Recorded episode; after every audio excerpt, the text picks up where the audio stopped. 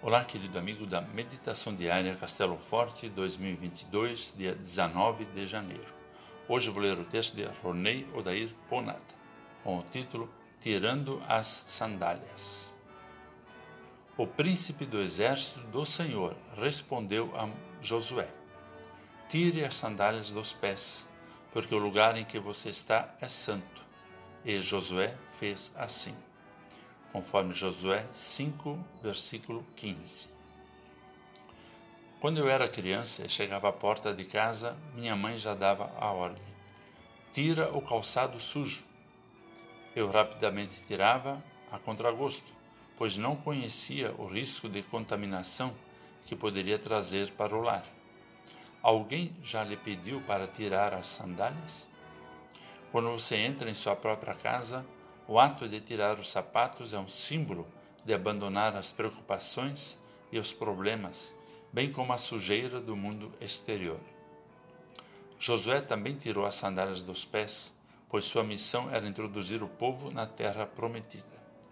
A cidade a ser conquistada chamava-se Jericó e estava rodeada por muralhas, o que nos dá a entender que Josué necessitaria muito da ajuda de Deus.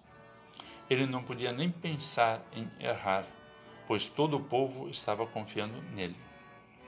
Podemos seguir o exemplo de Josué em nossas vidas, enfrentando as dificuldades de cabeça erguida. Assim, não haverá muros que nos impeçam de alcançar as vitórias que teremos que conquistar em nossa caminhada de fé.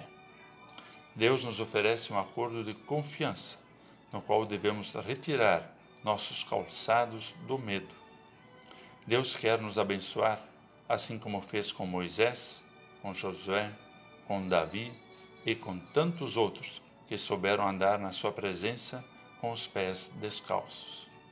Jesus também tirou as sandálias dos seus discípulos e lavou seus pés.